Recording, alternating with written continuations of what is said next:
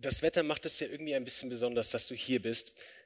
Und ich würde sagen, dazu passt gut, dass wir uns heute Johannes 4 anschauen. Johannes 4, die Verse 1 bis 42 ist nämlich auch ein ziemlich besonderer Text. Und wenn du schon ein bisschen mit Jesus unterwegs bist, dann wirst du wissen, dass die Bibel nicht geschrieben wurde in Form von Insta-Stories, wo ich einfach kurz auf die Aufnahme drücke und dann wird die Bibel irgendwie gefilmt, sondern die Bibel wurde geschrieben auf teures Pergament. Und Johannes 4 ist besonders, weil es der längste Dialog ist, der uns im Neuen Testament berichtet wird. Und das heißt, jede Zeile davon wurde auf teures Pergament geschrieben. Das zeigt, das ist ein besonderer Text. Und die Predigt trägt den Titel Eine lebensverändernde Begegnung. Jesus begegnet einer Frau, man kann sagen, das ist noch nichts Besonderes, weil Jesus begegnet oft irgendwelchen Menschen und immer wieder auch Frauen. Aber ich versuche euch ein bisschen mit reinzunehmen in diese Geschichte und sie ist sehr lang und ich finde, sie liest sich auch nicht so leicht. Deswegen empfehle ich euch nicht, euch eine Bibel zu holen. Ihr könnt das natürlich gerne machen, aber ich versuche euch mit reinzunehmen auf eine etwas andere Form. Und zwar habe ich diesen Dialog aufgeteilt in sechs Szenen. Schwierig, das zu sagen, sechs Szenen. Und werde dabei unterschiedliche Rollen aus dieser Geschichte versuchen, euch nahezubringen. Und die erste Rolle ist der klassische Erzähler, der steht hier. Das ist auch der einzige, der ablesen kann. Deswegen hoffe ich, meine Konzentration reicht. Und die ersten beiden Rollen kommen tatsächlich in der Bibel vor. Wenn ich hier stehe, bin ich diese Frau, die Jesus begegnet. Und ich werde euch mit hineinnehmen in das, was sie sagt und das, was sie wahrscheinlich gedacht hat. Wenn ich hier stehe, bin ich nicht Jesus, aber ich sage Sachen, die Jesus in dieser Geschichte sagt. Und die dritte Person, sie steht hier, ist Carlos, ein klassischer hebräischer Name. Und Carlos ist der PR-Berater von Jesus Christus. Und PR-Berater, das steht für Public Relations. Er ist ein frommer Jude und er sagt Jesus Christus immer so im Hintergrund, Jesus, mach das mal so. Er ist dafür verantwortlich, dass Jesus in der Öffentlichkeit bei den frommen Juden gut ankommt. Er sagt quasi, okay, Jesus, du musst den und den Content kreieren, damit du irgendwie viele Follower hast. Und deswegen taucht er auch nicht in der Bibel auf, weil PR-Berater arbeiten meistens im Hintergrund. Carlos, Jesus und die Frau und hier der Erzähler.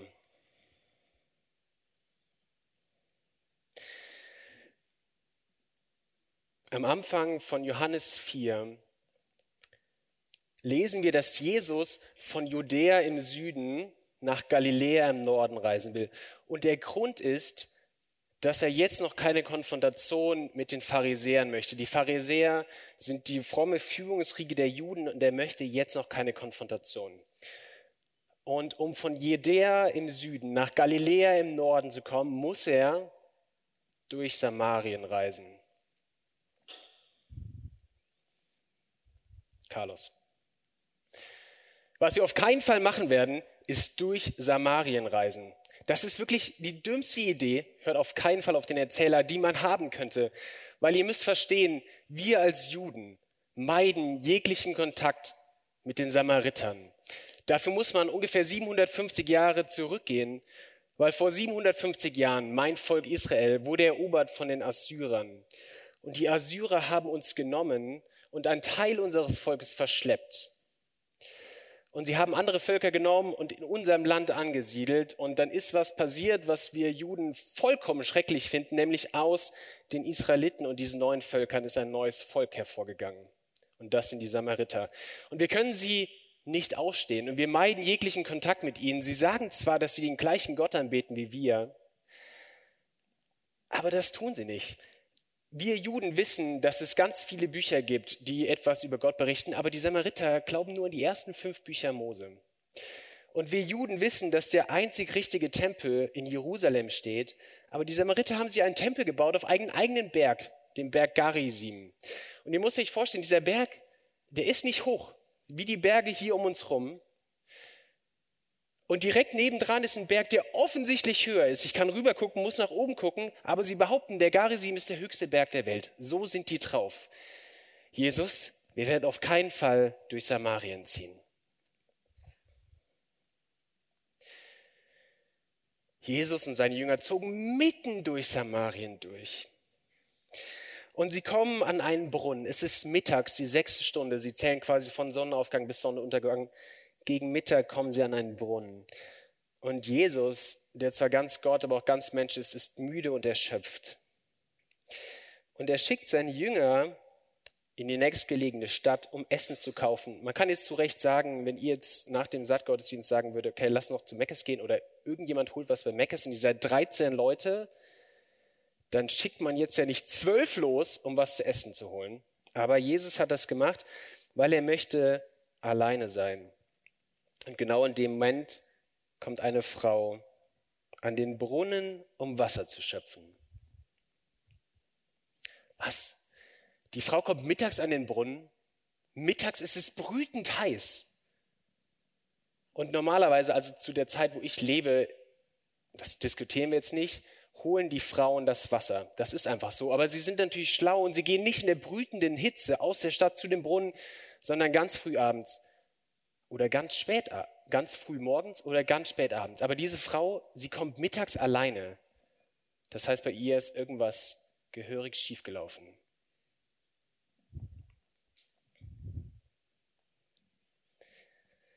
Ja, dieser Carlos, ich kenne ihn zwar nicht, er hat recht, bei mir ist was schiefgelaufen. Und die Leute in der Stadt, sie meiden mich und sie wollen nicht mit mir zusammen zu diesem Brunnen laufen. Die Frauen sagen, geh alleine und geh auf keinen Fall mit uns. Ich bin ein Außenseiter in meinem eigenen Dorf.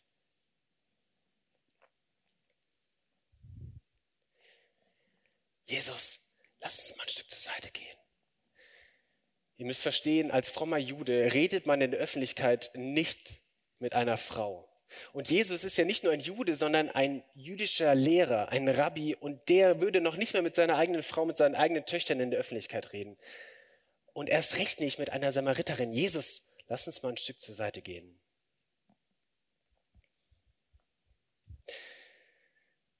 Und Jesus schaut diese Frau an und sagt zu ihr, gib mir etwas zu trinken.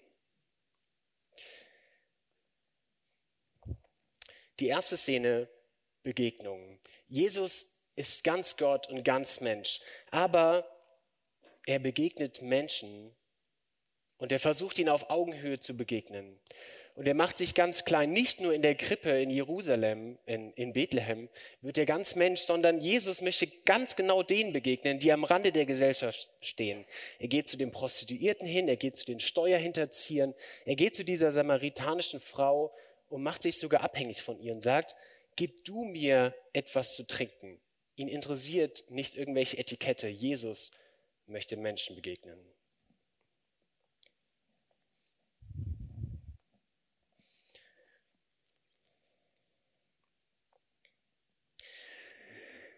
Jesus bittet also diese Frau, ihm etwas Wasser zu geben. Und sie erkennt an seiner Kleidung, dass er ein Jude ist und sie weiß, das dürfte er eigentlich nicht machen. Was? Jesus, wieso bittest du mich, dass ich dir etwas zu trinken gebe? Du weißt doch, dass sich das unrein macht. Wenn ich dir was zu trinken gebe und du davon trinkst, dann schließ dich davon aus, in deinem eigenen Tempel anzubeten. Wie, wieso fragst du mich, dir etwas zu trinken zu geben?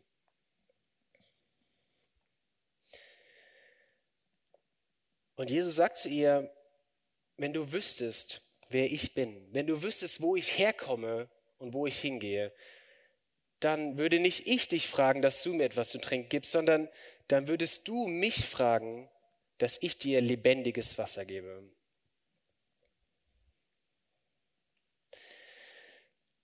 Lebendiges Wasser.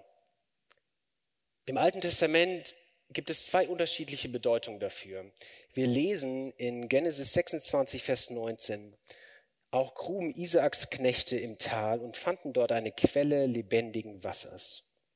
Das heißt, im Alten Testament bei den Juden als auch bei den Samaritern, weil sie lesen auch Genesis, das erste Buch Mose, war lebendiges Wasser ein Bild dafür, dass das nicht eine Zisterne war, so eine Grube, wo Wasser drin stand, sondern da floss Wasser. Das heißt etwas, was man tatsächlich trinken konnte. Aber es gibt auch noch eine zweite Bedeutung von lebendigem Wasser. In Jeremia 2, Vers 13 lesen wir, Denn mein Volk tut eine zweifache Sünde. Mich, also Gott, die lebendige Quelle, verlassen sie und sie machen sich Zisternen, also Gruben einfach im Boden, die doch rissig sind und das Wasser nicht halten. Das heißt, im Alten Testament ist lebendiges Wasser ein Bild sowohl für eine Quelle, wo Wasser zum Trinken rausfließt, als auch für Gemeinschaft mit Gott.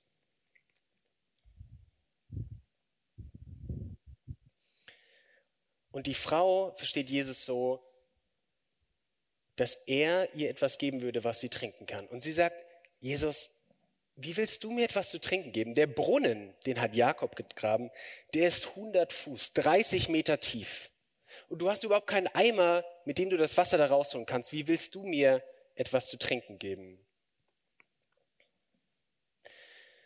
Und Jesus sagt, ich meine gar nicht irgendetwas zu trinken, was du jetzt trinken kannst. Weil wenn du jetzt etwas trinkst und zu dem Brunnen gehst, du musst ja doch jeden Tag aufs Neue hier hinlaufen mit deinem Eimer in der Mittagssitze und etwas zu trinken holen. Das lebendige Wasser, was ich meine, das wird dich nie wieder durstig machen. Das bleibt bis in Ewigkeit bestehen. Du musst nie wieder etwas anderes haben.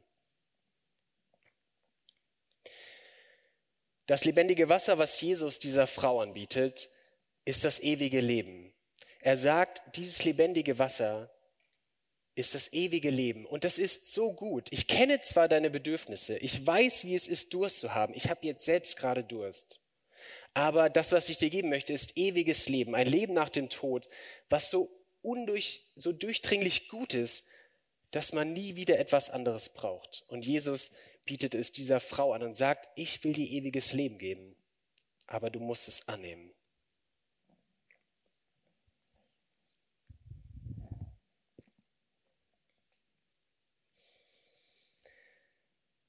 Die Frau sagt dann zu ihm, Jesus, gib mir etwas von diesem lebendigen Wasser, damit ich nicht mehr zu dem Brunnen laufen muss. Das heißt, die Frau hat immer noch nicht verstanden, was Jesus meint. Sie weiß nicht, dass er das ewige Leben meint.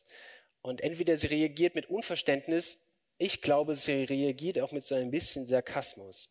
Sie denkt, dieser Jesus, das muss irgendein frommer Spinner sein, weil der weiß ja gar nicht, dass er nicht mit mir reden darf und er erzählt mir irgendwas von Wasser und hat keinen Eimer und am besten werde ich ihn wahrscheinlich los, wenn ich ihm einfach das sage, was er hören will, nämlich gib mir Wasser und dann geht entweder er oder ich kann zurück in die Stadt gehen. Dieser Jesus ist doch ein verrückter Spinner. Jesus, lass uns jetzt mal gehen. Wir wissen beide, wer du bist und diese Frau, die hat es auf keinen Fall verdient, mit dir zu reden. Du hast es doch nicht nötig, mit dieser Frau zu reden. Vor zwei Wochen saß ich hier, da hat Thaddäus Schindler über Nikodemus gesprochen. Das war ein frommer Jude und der wollte wenigstens was von dir wissen. Aber die Frau, sie will doch gar nichts von dir und sie versteht dich nicht. Lass uns einfach, lass uns einfach gehen.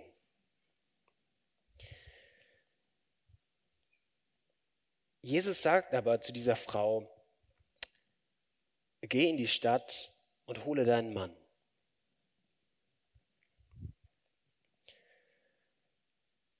Und die Frau ist verwundert, was das jetzt soll, aber sie sagt zu Jesus, ich kann meinen Mann nicht holen, meinen Ehemann, ich habe nämlich keinen Ehemann.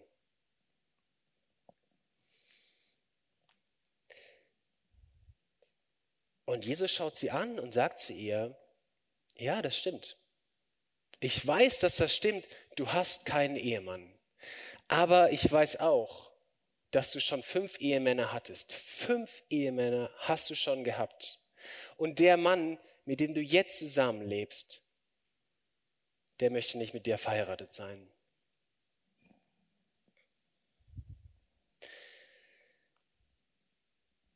Ja, Jesus, ich weiß nicht, woher du das weißt. Ich habe dich noch nie in meinem Leben gesehen, aber ja, das bin ich.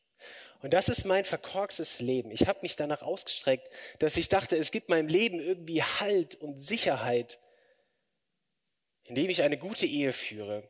Und ich habe gedacht, das mit meinem ersten Ehemann, das funktioniert, aber es sind Sachen vorgefallen, die ich euch ganz sicher jetzt nicht sagen werde, aber es sind Sachen vorgefallen, die meine Ehe zum Scheitern verurteilt haben. Und ich dachte, okay, einmal kann das passieren. Ich habe nochmal geheiratet und habe gedacht, dieses Mal muss es das aber sein, was meinem Leben irgendwas gibt. Aber auch das hat nicht funktioniert. Und dann mein dritter Ehemann. Grundsätzlich ist es für Samariter als auch für Juden schlimm, sich scheiden zu lassen. Das ist Sünde, es ist Schuld in unserem Glauben. Aber wir dürfen maximal dreimal verheiratet sein. Es gibt noch so eine Nebenanordnung, da steht drin dreimal. Und ich habe gedacht, das dritte Mal, das muss jetzt funktionieren. Aber wieder habe ich es verbockt. Und nach dem dritten Mal kam ein vierter, und nach dem vierten ein fünfter und jetzt ein sechster. Und dieser sechster, der verweigert es mir, mit mir verheiratet zu sein. Und mir gibt es Schutz und Sicherheit, verheiratet zu sein, aber ich teile zwar mein Bett und meinen Tisch mit ihm und mein Haus, aber er will nicht mein Ehemann sein. Die dritte Szene, Schuld. Jesus konfrontiert die Frau damit, mit dem, was sie ist. Und er macht das nicht, um sie bloßzustellen, weil sie sind sowieso nur zu zweit. Niemand anders hört zu, aber er sagt dieser Frau, ich kenne dich und ich kenne, was in deinem Leben schiefläuft. Und warum macht er das? Das hat zwei Gründe. Zum einen zeigt er ihr, ich weiß mehr, als du denkst, dass ich weiß. Ich bin nicht der verrückte Spinner, für den du mich hältst, sondern ich weiß mehr über dein Leben. Und das andere, was er macht, ist, er sagt, ich kenne deine Schuld, ich kenne die Zerbrochenheit in dir drin, ich kenne deine ganzen Beziehungen, aber trotzdem möchte ich mit dir reden. Ich gehe nicht einfach weg, sondern gerade zu dir komme ich hin.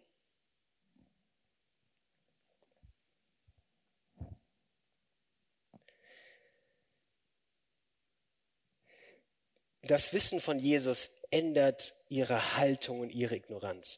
Und sie erkennt, dass er ein Prophet ist, also jemand, der auf besondere Weise von Gott gebraucht wird.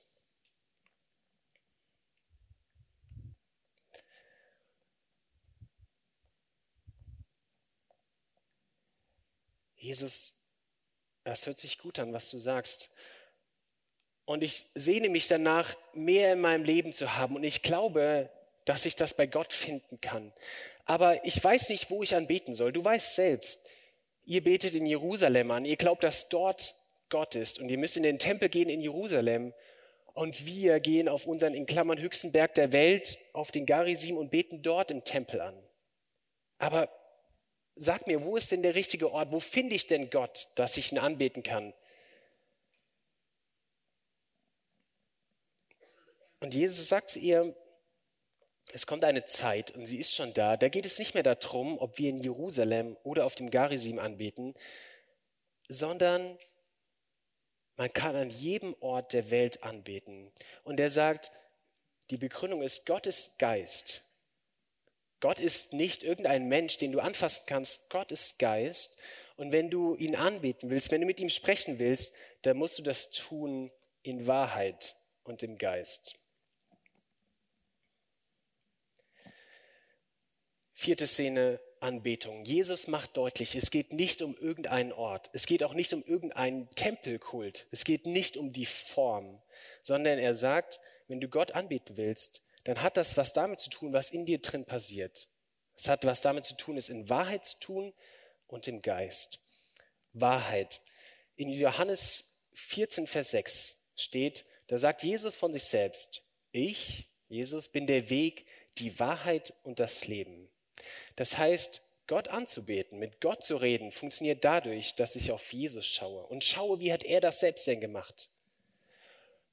Und im Geist bedeutet, dass der Heilige Geist in uns spricht. Eine meiner absolut Lieblingsstellen im Neuen Testament steht in Römer 8, Vers 26.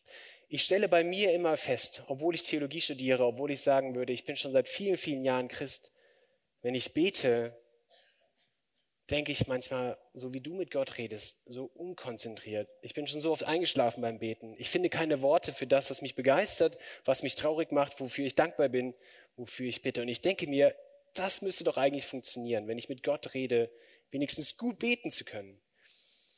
Und da steht in Römer 8, Vers 26, denn wir wissen nicht, wie wir beten sollen, wie es sich gebührt. Aber der Heilige Geist tritt für uns ein mit unaussprechlichen Seufzern. Das heißt, wir sind gar nicht mal in der Verantwortung, jedes Wort gut kommunizieren zu können zu Gott, dass jedes Wort in unserem Gebet sitzt, sondern der Heilige Geist in uns drin redet selbst zu Gott in Wahrheit und im Geist. Das sagt Jesus dieser Frau.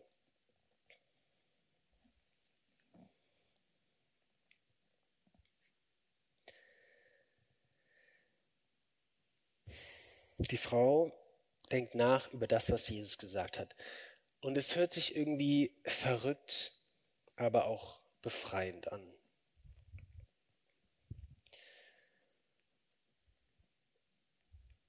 Jesus, das hört sich gut an, was du sagst. Und ja, ich will anbeten. Und ich habe verstanden, es geht nicht um den Ort, aber Anbetung fühlt sich für mich manchmal auch ganz schön fern an. Aber wir beide, Jesus, du und ich, wir wissen ja, dass bald der Messias kommt, ein besonderer Gesandter von Gott.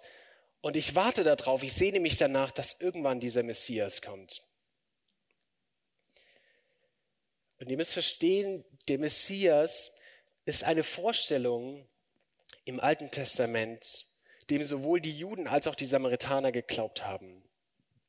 Da ist jemand angekündigt, der in besonderer Art und Weise von Gott kommt. Und die Juden haben in ihm in erster Linie den gesehen, der sie befreit von der römischen Besatzungsmacht. Und die Samariter, bei denen heißt der Messias Taheb, ist ein besonderer Prophet, jemand, der direkt von Gott kommt und sagt, was die Wahrheit ist. Und beide richten sich in ihrem Denken darauf aus, sowohl Juden als auch Samariter, dass irgendwann dieser Messias kommt.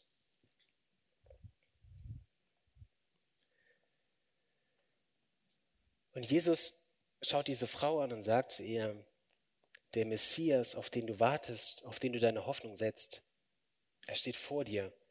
Ich bin der Messias. Nein, warum denn hier? Warum denn hier? Als PR-Berater, dass Jesus der Messias ist, das ist die größte Sache, die Jesus hätte sagen können. Und ich hatte schon einen Masterplan dafür erarbeitet. In meiner Vorstellung reitet Jesus auf einem weißen Elefanten in das Kolosseum in Rom, die Ränge randvoll gefüllt nur Kaiser und irgendwelche hohen Militärführer sitzen da und Jesus reitet auf einem weißen Elefanten, auf dem ein weißes Nashorn steht, auf dem ein weißer Löwe steht und Jesus sitzt da drauf, reitet in die Mitte, wartet, bis das ganze Volk verstummt ist und sagt dann, ich bin der Messias. Und dann troppt da quasi wie so ein Erdbeben und weitet sich so aus und alle Leute fliegen so nach hinten. Das wäre der richtige Moment gewesen, um zu sagen, das er der Messias ist aber doch nicht hier.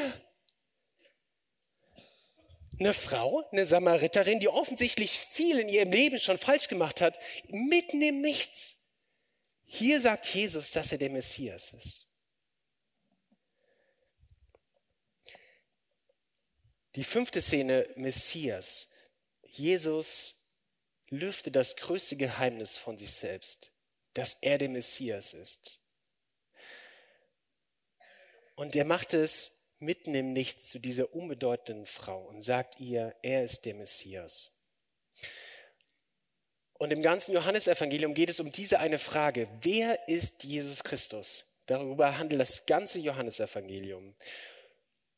Und Johannes der Täufer als auch seine Jünger ahnen vorher schon mal, dass er der Messias sein könnte. Aber es ist das erste Mal, dass Jesus von sich selbst sagt, er ist der Messias. Hier zu dieser Frau.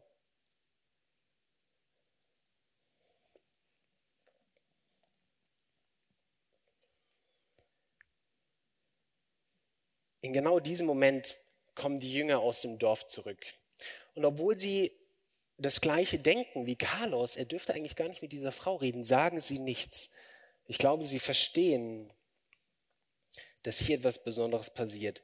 Und diese Frau läuft zurück in die Stadt und sie lässt den Wasserkrug stehen, das weswegen sie ja eigentlich gekommen war. Sie lässt ihn stehen. Das, was eben noch wichtig war, ist jetzt nicht mehr wichtig und sie läuft zurück in die Stadt und sie nimmt ihren Mut zusammen und redet mit den Menschen, die sie vorher noch gemieden hat. Ich muss euch sagen, ich weiß, ihr wollt eigentlich gar nicht mit mir reden, ich sollte auch nicht mit euch reden. Ich weiß, ihr könnt mich nicht leiden, aber hört mir kurz zu. Ich war draußen an dem Brunnen, wie ich es immer mache, weil ich musste alleine in der Mittagshitze zum Brunnen laufen. Und da sitzt dieser Jude, dieser jüdische Rabbi. Und ich habe ihn noch nie in meinem Leben jemals gesehen.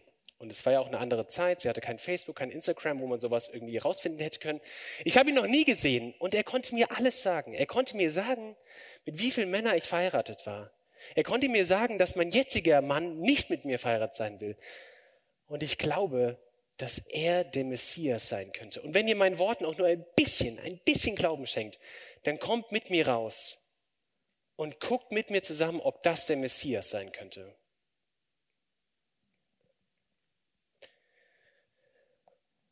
Und die Leute aus der Stadt schenken ihr ein bisschen Glauben und sie kommen mit raus zu diesem Brunnen. Und sie merken die Veränderung, die in ihr stattgefunden hat. Sie kennen sie ja wahrscheinlich ihr halbes Leben, vielleicht ihr ganzes Leben. Und sie merken, irgendwas hat sich verändert gerade. Irgendwas muss doch an dieser Person da draußen sein. Was ist an dem Brunnen passiert? Sie kommen mit raus. Und sie sehen diesen Jesus und sie möchten mehr erfahren. Und sie bitten Jesus darum, dass er noch ein paar Tage bei ihnen bleibt. Carlos als guter PR-Berater ist natürlich darauf vorbereitet und hat eine Schriftrolle rausgeholt. Sehr geehrte Bewohner dieses Volkes, aufgrund des engen Zeitplans meines Mandantens und dem geringen Status ihres Volkes und der minderwertigen Existenz jedes ihrer Individuum ist es uns leider nicht möglich, länger an diesem Ort zu bleiben. Und Jesus sagt, gerne bleibe ich noch zwei Tage bei euch. Carlos holt so ein Schreiben raus hier Jesus meine offizielle Kündigung. Ich wäre dann jetzt hiermit raus. Und es ist das einzige Mal, dass im Neuen Testament berichtet wird, dass Jesus zwei Tage an einem Ort geblieben ist. Und ich schließe diese Geschichte mit den abschließenden zwei Versen. Johannes 4, 41 und 42. Und noch viel mehr glaubten um seines Wortes willen. Und sie sprachen zu der Frau, nun glauben wir nicht mehr um deiner Rede willen, denn wir haben selber gehört und erkannt, dieser ist wahrlich der Welt Heiland.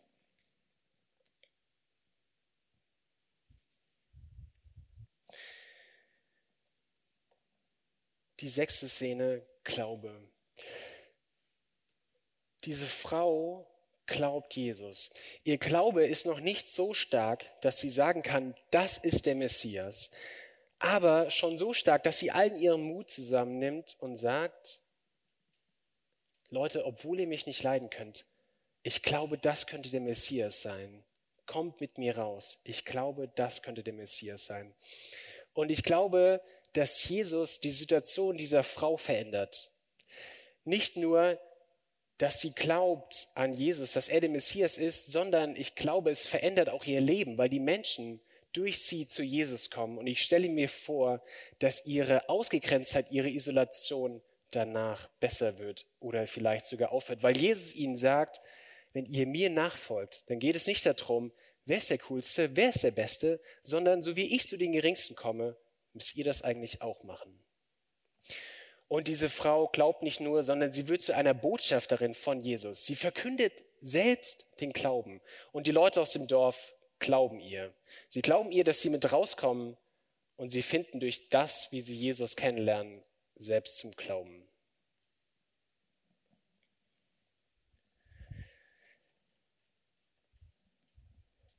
Ich habe euch versucht, mit reinzunehmen in diese Geschichte. Sie ist lange her. Aber es ist eine besondere Geschichte, weil Jesus dieser Frau begegnet und auf eine Art und Weise, dass sich ihr Leben vollkommen verändert. Und ich versuche jetzt das, was wir in dieser Geschichte gehört haben, zu nehmen und hier mit reinzubringen. Zu dir und zu mir. Ich mache das anhand dieser gleichen ähm, sechs Szenen. Die erste Szene war Begegnung. Und Jesus begegnet nicht nur dieser Frau. Jesus ist nicht nur zu Lebzeiten Menschen begegnet, sondern Jesus begegnet auch dir. Und er begegnet auch mir. Weil sein tiefstes Anliegen von ihm als auch von Gott ist, Beziehung zu Menschen haben, Begegnung mit Menschen zu haben.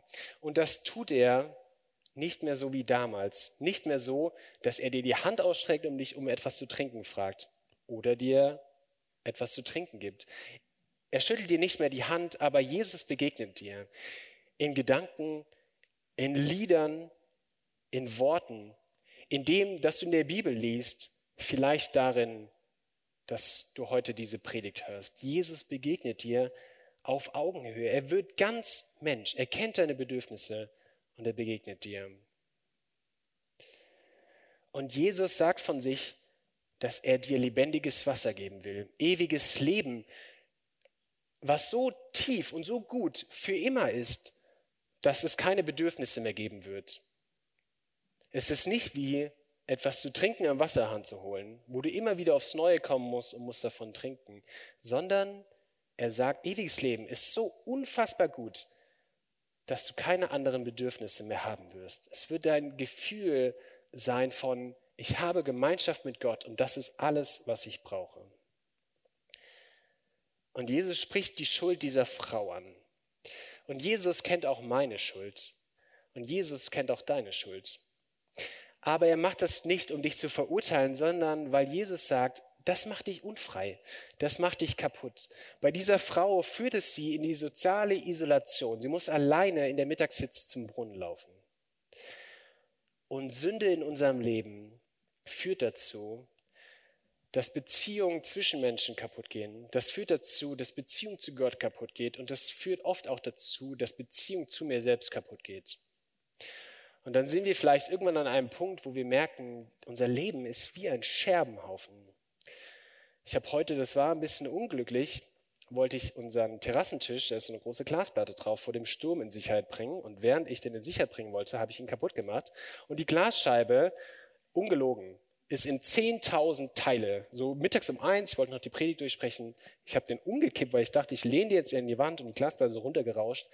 Auf unserem Balkon, durch die Fliesen durch über den Balkon hinaus, runter auf, den, äh, auf die Straße und auf unsere Wiese. Ich habe zwei Stunden gebraucht, um jetzt schon mal die groben Sachen wegzumachen, musste unsere Terrasse abdecken, weil überall diese kleinen Scherben waren. Und ich habe festgestellt, ja, das ist wahrscheinlich so ein Bild dafür, dass ich manchmal gar nicht mehr darüber Herr werde, was bei mir passiert. Und nicht nur, dass das, was wir Sünde sagen würden, unser Leben manchmal kaputt macht oder unsere Beziehung, sondern Schuld bedeutet eigentlich, dass wir am Anfang mal einen Weg hatten, der Beziehung mit Gott bedeutete und das der gute Weg war. Und Schuld bedeutet irgendwie, wir kommen da nicht raus. Wir kommen da nicht von uns selbst raus, sondern wir müssen irgendwie zu Jesus schauen. Und das führt uns dazu, zur Anbetung, weil wir vielleicht merken, dieser Gott, der meint es gut mit uns. Es geht ihm nicht darum, diese Schuld zu nehmen und immer wieder, immer wieder, immer, immer, immer wieder vorzuhalten, sondern er will uns sagen, ich will dich frei davon machen. Und es führt bei uns dazu, dass wir anbeten wollen in Wahrheit und im Geist. Und Jesus sagt von sich, er ist der Messias. Und er ist nicht der Messias, der die Römer aus dem Land geworfen hat. Er ist auch nicht der Messias, der nur Wahrheit verkündet hat obwohl er Wahrheit verkündet hat, sondern Jesus hat gesagt, ich bin der Messias, weil ich bin der Sohn Gottes. Ich komme auf diese Welt, mache mich ganz klein, um für die Schuld der ganzen Welt am Kreuz zu sterben. Deswegen bin ich der Messias und ich stehe vom Tod auf, um zu beweisen, dass das alles überwunden ist. Aber obwohl es geschenkt ist, obwohl Jesus schon für die Schuld der ganzen Welt bezahlt hat, musst du darauf antworten.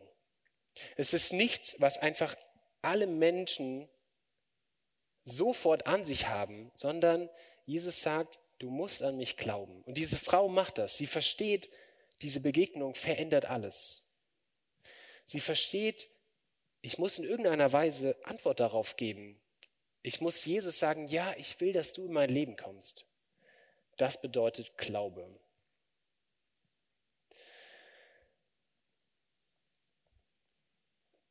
Eine lebensverändernde Begegnung für diese Frau und vielleicht für dich. Ich weiß nicht, ob du hier sitzt und ob du von dir sagen kannst, dass Jesus schon Veränderung in deinem Leben bewirkt hat. Ob du hier sitzen kannst und sagen kannst, ja, dieser Jesus, an den glaube ich schon. Wenn das noch nicht so ist, dann lade ich dich ein, eine Reaktion darauf zu zeigen, auf das, was du heute Abend gehört hast. Weil es kann die wichtigste Entscheidung in deinem Leben sein und es kann so viel verändern in deinem Leben. Und wir wollen da keine große Show draus machen, obwohl es in der Bibel heißt, dass wenn Menschen an Jesus glauben, dass im Himmel die größte Party gefeiert wird, wollen wir da jetzt keine große Show draus machen. Aber wir wollen dir die Möglichkeit geben, dass du reagierst auf diesen Jesus, der dir sagt, ich liebe dich und ich kenne dich und ich begegne dir. Ich kenne deine Schuld, aber ich bin der Messias und ich bin für dich gestorben. Glaube mir. Weil das die wichtigste Frage ist, die du dir stellen kannst. Wer ist dieser Jesus? Wir wollen dir die Möglichkeit geben, dass du darauf reagierst. Und dafür sind heute Abend äh, Damaris und Randolph da. Ihr könnt mal kurz aufstehen, dann seht ihr, wer das seid. Und Damaris und Randolph werden jetzt gleich ins Foyer gehen und sie hören euch zu weil vielleicht ist das ja das erste Mal, dass du mit Gott redest. Und dann ist es gut, jemanden zu haben, der einem vielleicht Fragen beantworten kann oder einem helfen kann. Wie kann ich denn zu diesem Gott reden? Und das nächste Lied werden wir alle zusammen im Stehen singen.